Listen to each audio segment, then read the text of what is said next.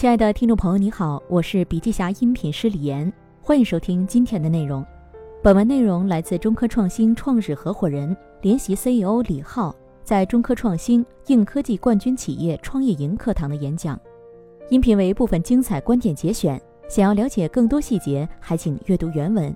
本期音频还可以在喜马拉雅、懒人听书、蜻蜓、乐听、三十六课、荔枝等平台收听，搜索“笔记侠”即可。你也可以关注我们的微信公众号“笔记侠”，查看更多内容。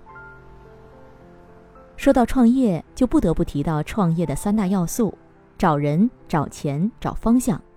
那么，创始人要怎么做呢？首先是要具备识人用人的能力。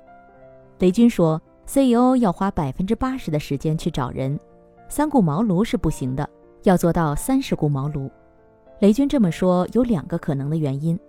第一种是雷军创业的时候已经不用找钱了，所以他把百分之八十的时间用来找人。第二个是雷军对人的要求更高，普通创业者可能找的是七十分以下的人，雷军找的是九十分的人，这样的人就是稀缺品，就需要花更多的时间。但是我们都有一个共识：商业是一场竞争，对于企业的发展来说，人才的数量和质量决定了你在竞争中的地位。尤其是早期，千金换一将。当然，初创企业可能会碰到另一个问题：没钱就没人和你干。那么找人也好，找钱也好，你觉得自己凭什么能搞定呢？我认为要凭自己对业务的深度思考，凭自己比投资人、比你更牛的人清楚商业和产业的底层逻辑。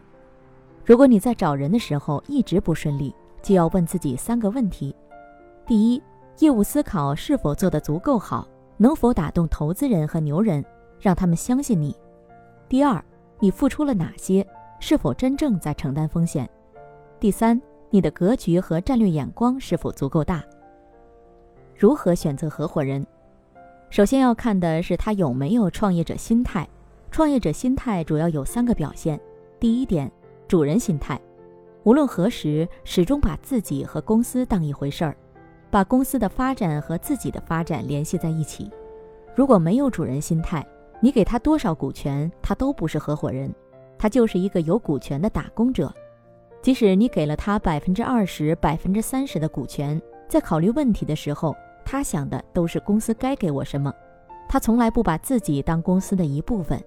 要利益的时候他是合伙人，谈责任的时候他是普通员工。此外，往往是先有创业者心态。才应该有股权。第二点，结果导向，任何事情都要把结果干出来，不讲外部条件，不讲文化，不讲客观困难。合伙人心态必须是这样的。善于找原因的都是职业经理人、员工，合伙人心态是怎么把事情干成，只讲办法和结果。换句话说，你看看一个人有没有创业者心态，要从动机方面判断。也就是说。你对一个人好或做一件事儿时，你的动机到底是想要贡献还是想要索取？第三点，终极思维，合伙人做事是为了公司的长治久安、持续发展，而不是为了短期利益。但一些员工或者职业经理人做事儿，只是为了完成当年的 KPI，为了获取高昂的奖金，并没有考虑最终公司是否会因此获益。有以上三个特征，才算是有创业者心态的合伙人。除了特质，合伙人还要能够通过不断学习，持续提高核心班子成员认知的格局和领导力。简单来说，选择合伙人有一个口诀：一心二同三互补。一心是有相同的初心，二同是价值观和长远目标相同，三互补是性格、能力和资源的互补。选对合伙人后，建立一个好的环境，让合伙人发挥价值，融入组织也很重要。一号位如果没有这样的能力，好人来了也被逼成坏人了，因为只有底线足够低才能生存。选完合伙人之后，还要选大将，大将就是将一块新的业务交给他，你可以只需要问他要时间和结果的人。什么人适合做业务板块或地域的一把手？稳定性高的人，包括情绪和行为表现。很多人内心追求和外在的行为总是不一致，或者说不稳定。这类人往往都特别容易抱怨或者负能量，甚至自己特别心累，就很难成大事儿。大将特别重要，公司腰部力量不强或者一块业务起不来，就是大将不行。人用对了，事儿都对了；人用错了，事儿都错了。此外，创业初期前十位员工特别重要，这些人就是你的班底成员。我给大家一个建议：班底成员一定要高标准，不凑合。与此相对的是薪酬。薪酬水平代表你能获取人才的层次，有竞争力的薪酬体系是激励的前提和保障。工资都特别低，还在设计搞股权激励，你的假定条件是公司都是合伙人心态，但实际上这不现实。为什么华为员工的奋斗精神这么强？其中一个非常重要的原因就是他认为他的工作奋斗牺牲是有价值的。我觉得大家应该多在这件事儿上下功夫。一定要赋予员工生活和工作的意义。如果你们这件事儿没有做好，光用钱、股权刺激，说明你层次不够。我总结一个原则：用利益解决驱动力，用压力解决行动力，用领导力带动执行力，用制度流程解决破坏力，以文化使命凝聚人，以利益和谐团结人，以制度流程管住人，奖励积极先进分子，拉拢中间表现不稳定分子。淘汰落后破坏分子，以能力定位子，以结果换票子，以格局定大局。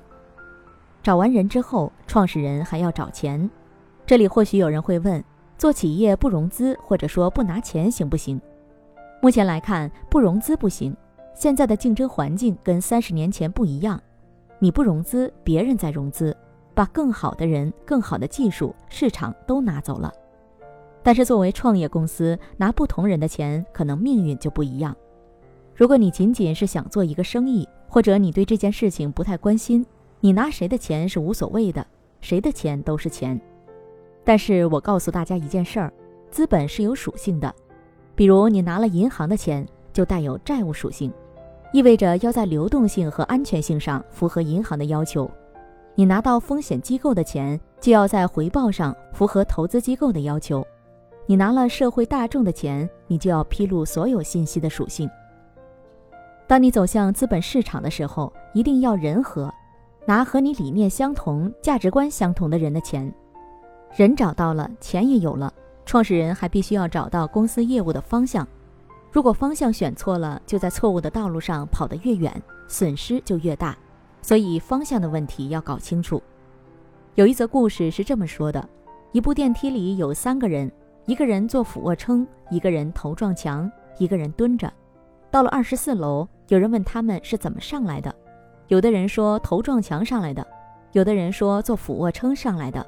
其实他们都是坐电梯上来的。其实有些人总是会把自己的成功归结于自身努力，却没想到之所以能成功，更应该归结于历史进程。大家都是跟着大势在走，电梯就是大势，是方向。除此之外，做一件事儿的时候，时机也非常重要。要讲清楚为什么是现在，或者你能证明你做这件事儿做的不是太早，也不是太晚。因为太早会死在沙滩上，太晚就追不上。方向和时机确定后，还要找到切入点。比如行业有终端做设备的，有做集成的，有做零件的，有做材料的。你选择哪一个环节做？为什么是这个环节？这个环节是不是关键环节？这些有没有想清楚？为什么是你做这件事儿？你有什么资源可以干得比别人好？所以每个人要有问自己问题的能力。比如稻盛和夫说，他做企业的时候会问自己：我做这件事儿是为了收入吗？是为了讨好别人、证明自己吗？